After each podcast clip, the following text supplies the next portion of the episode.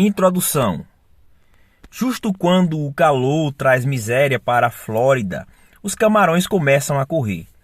Isso geralmente resulta em fervuras de camarão domingo à tarde, que continuam sendo uma espécie de tradição do final do verão, pelo menos no que já foi uma pequena cidade de vacas protegida por laranjais nos arredores de Tampa. O cheiro de mostarda, coentro, pimenta da Jamaica, folhas de louro, cerveja e pimenta caiena permeia bairros inteiros. Lançar uma rede é um trabalho árduo, principalmente no sol do meio-dia, a menos que seja um camarão noturno, mas leva metade do dia seguinte para se recuperar. Atualmente, o limite de um pescador de camarão é de 5 galões cheios. Em um bom dia ou noite, então, alguns camarões poderiam puxar 15 galões, o suficiente para alimentar todo mundo depois que a igreja de tamanho médio sair em qualquer domingo. Completo com milho, batatas e linguiça defumada, a igreja se reúne em torno de suas mesas de piquenique cobertas de papel para congelador e começa o sério negócio de descascar e descomprimir.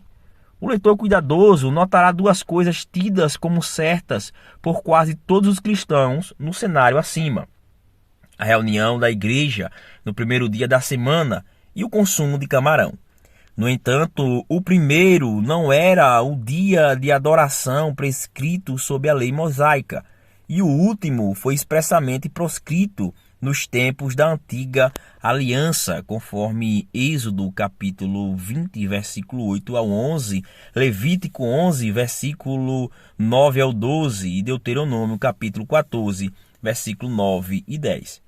Imagine que você faz parte desta comunidade em particular neste mesmo domingo, descascando o camarão com outros crentes depois da igreja, buscando descanso do calor da Flórida sob a grande sombra de um carvalho vivo, evitando aglomerados de musgo espanhol. Por que você escolheu fazer essas duas coisas? Como você veio de Levítico até aqui? Ah, você pode responder. Eu não escolhi, pois é assim que sempre fizemos as coisas. É tradição.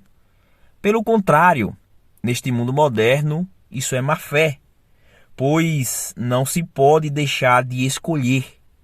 O processo de falsificação, a criação de uma falsa consciência, traz má fé. Ela substitui a escolha por necessidades fictícias. O indivíduo que de fato pode escolher entre diferentes cursos de ação postula um desses cursos como necessário.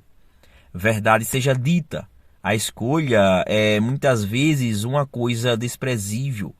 Longe vão os dias de confiança inquestionável e ação subsequente baseada nessa confiança. Nada ao que parece é tão sagrado a ponto de estar além da crítica, e assim somos forçados a escolher o chamado imperativo herético para beber de manhã. Assumindo o leite de vaca homogeneizado e pasteurizado, temos desnatado 1%, 2% integral, fortificado com DHA e assim por diante. A que tipo de tradição religiosa queremos aderir? Fazer essa última escolha, no entanto, não fecha, infelizmente, o negócio. Uma série de escolhas indiciocráticas nos aguardam enquanto procuramos um lugar para pousar na comunidade de nossa escolha. Uma das primeiras e fundamentais escolhas que nós cristãos enfrentamos é o que fazer com a lei mosaica.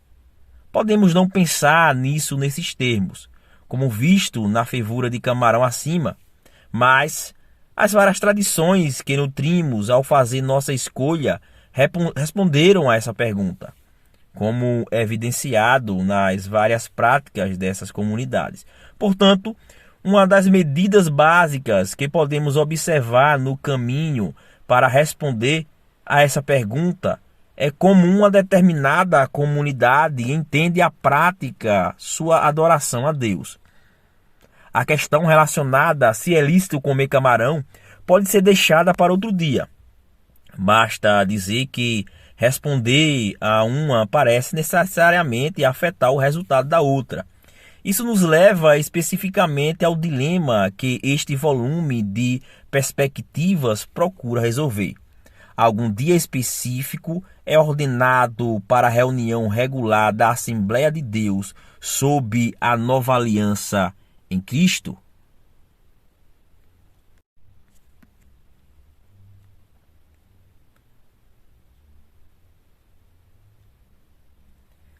Cerca de 1200 anos atrás, as pessoas do mundo desenvolvido se reuniram para o culto no primeiro dia da semana e tinham um consenso geral sobre quais elementos o culto continha, compartilhando um único conjunto de suposições fundamentais sobre a natureza de tais coisas, passadas pelas várias instituições da vida, por exemplo, igreja, magistrado, pares, família não havia escolher por si mesmo.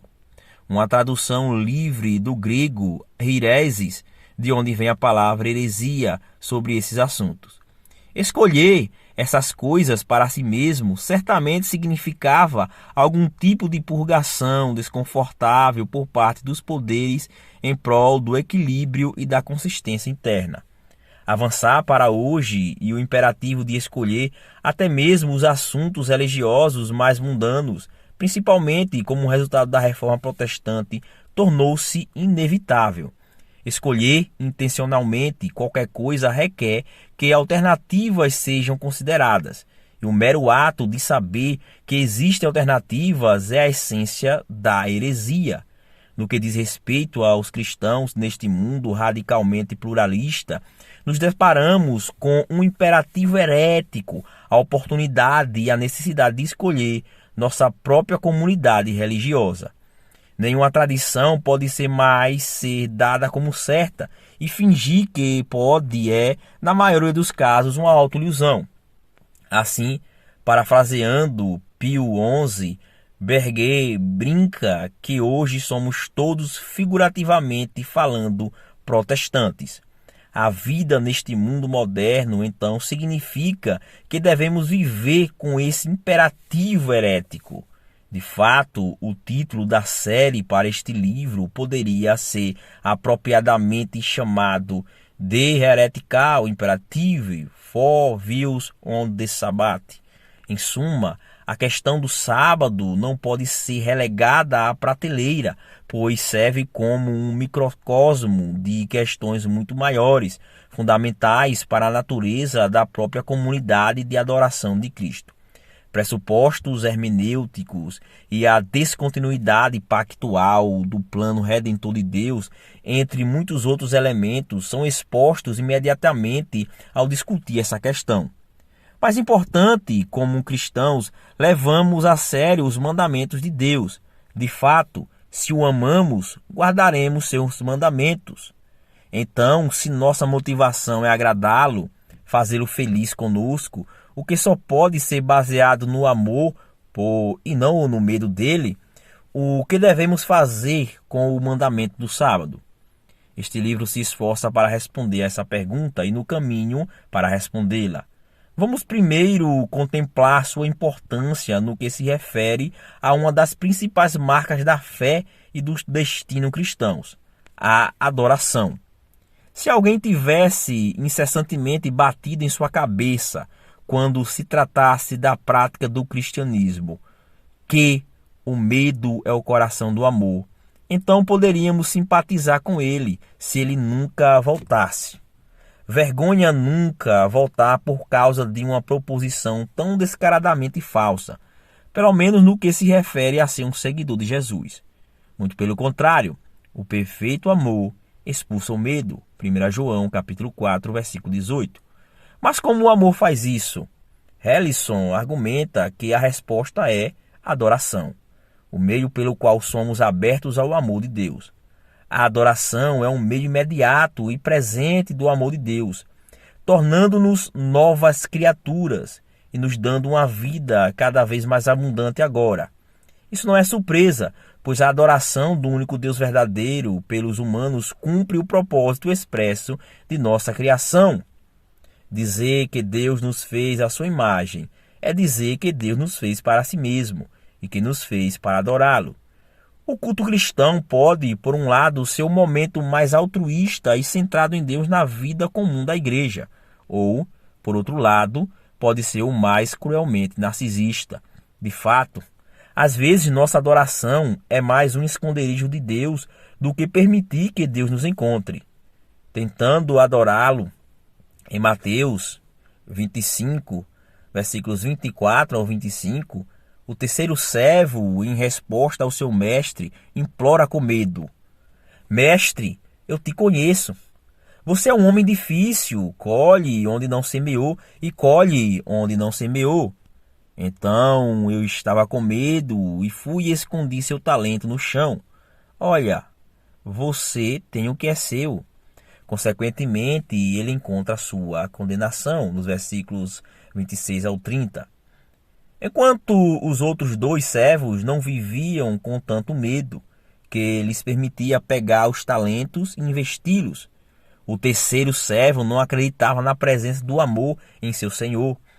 Em certo sentido, não importava que tipo de pessoa o mestre realmente fosse. O que importava era que tipo de pessoa o terceiro servo pensava que seu senhor era, e isso o paralisou. O que o servo acreditava sobre ele estava errado, e isso afetou o seu relacionamento e serviço a ele. Assim é na Igreja de Cristo. A forma como nos relacionamos com Deus na adoração está inextricavelmente ligada ao que acreditamos sobre ele. Ele é um capataz sem amor, uma divindade difícil? O que pode nos impedir, como humanos, de um pensamento tão paralisante? para ser encontrado em Cristo, pois o perfeito amor de Deus nos é mostrado nele.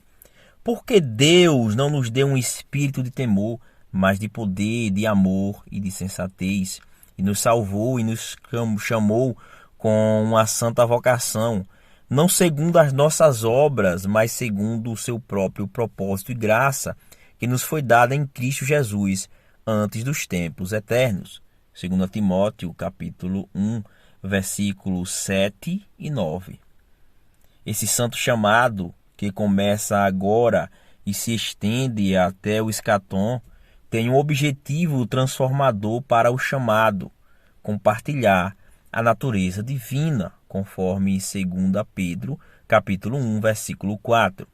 Ser tão plenamente unificado com Deus quanto as criaturas podem ser. Uma existência puramente teocêntrica, quando Deus é tudo em todos, continua sendo o destino daqueles em Cristo Jesus, habitados pelo Espírito Santo. De fato, como Letão observa, cada aspecto da salvação é visto em Cristo ou nele. Nosso lugar apropriado é compartilhar a glória de Deus. Pelo pecado ficamos aquém e deixamos de participar de sua glória, mas em e por meio de Cristo somos restaurados à glória de Deus como nosso destino final. Glória é o que pertence distinta e peculiarmente a Deus. Somos chamados a participar do que Deus é. Essa união é o objetivo de todos aqueles que ingerem a palavra de Deus, se alimentam de Cristo na ceia e foram batizados em sua morte e ressurreição. Em suma, para aqueles que receberam fé pela graça, e isso nos traz de volta à adoração. Sem dúvida, a coisa mais humana que podemos fazer o próprio ato neste tempo, entre os tempos que desenvolve e disciplina a nossa união com Cristo, em Deus pelo seu Espírito. Através da prática de louvor, súplica, confissão, ação de graças, em uma palavra, oração. Ouvir a palavra e receber os sacramentos, a redenção final e completa e a transformação da igreja são antecipadas à medida que ela se reúne em arrependimento contínuo obediência aos mandamentos de Deus e a participação em uma vida comum, cuidando dos necessitados em seu meio. Mas um dia o culto reconciliado, ainda que caído, da comunidade cristã não mais carregará o fardo do simul juxtus e pecador de Martim Lutero. O caminho da cruz desaparecerá, mesmo que suas marcas permaneçam, e ruas de ouro puro descerão dos céus. Wendell Berry retrata esse pensamento poeticamente. Há um dia quando a estrada nem vem nem vai e o caminho não é um caminho, mas um lugar. De fato, todo o nosso trabalho através do culto, liturgia, no caminho para nos tornarmos participantes da natureza divina cessará. A estrada termina no lugar santíssimo, a corte do Todo-Poderoso. Enquanto isso, nos resta escolher qual dos três servos seremos.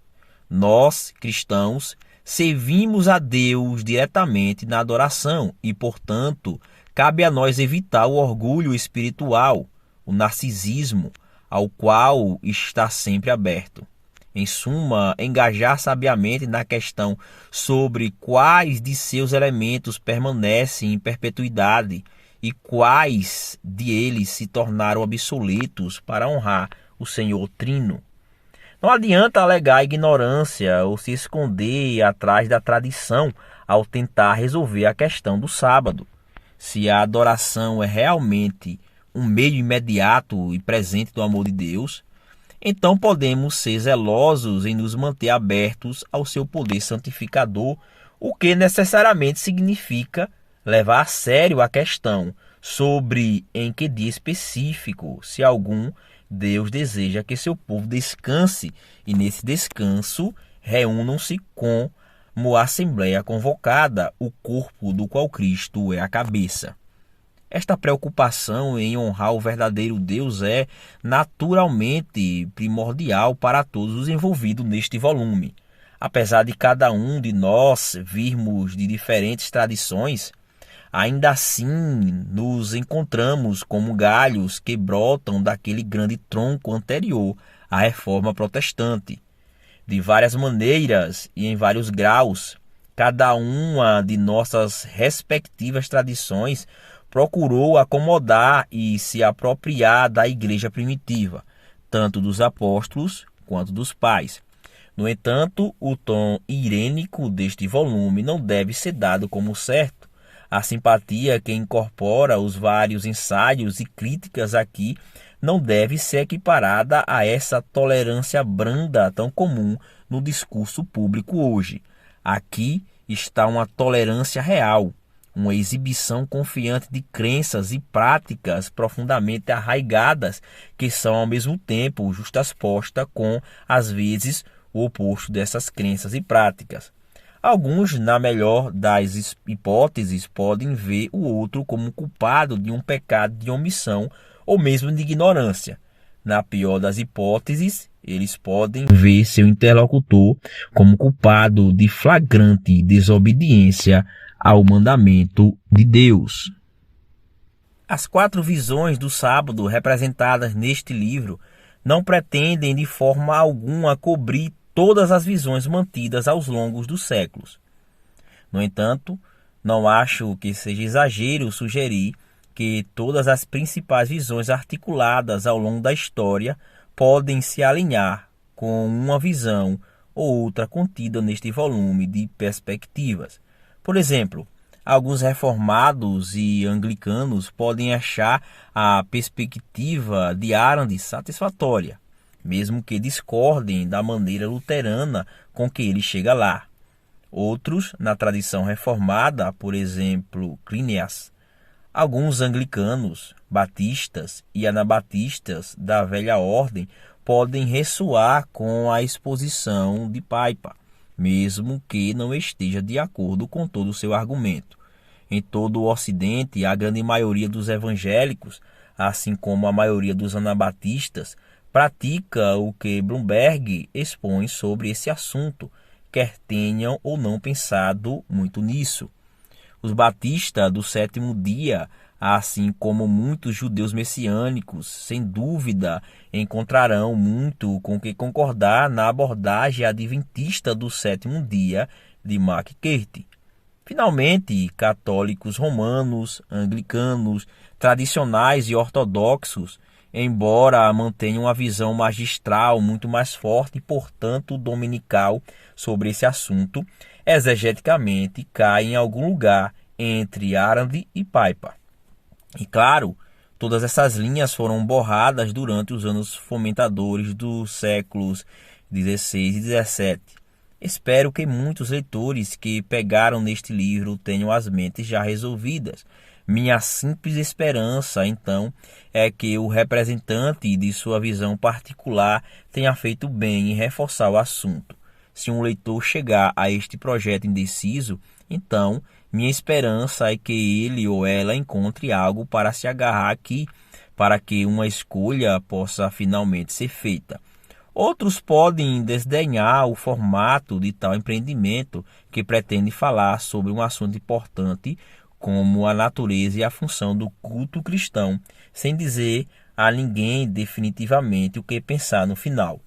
Tal desdém realmente um arrependimento depois de dias tranquilos, dias em que não existia nenhum imperativo herético.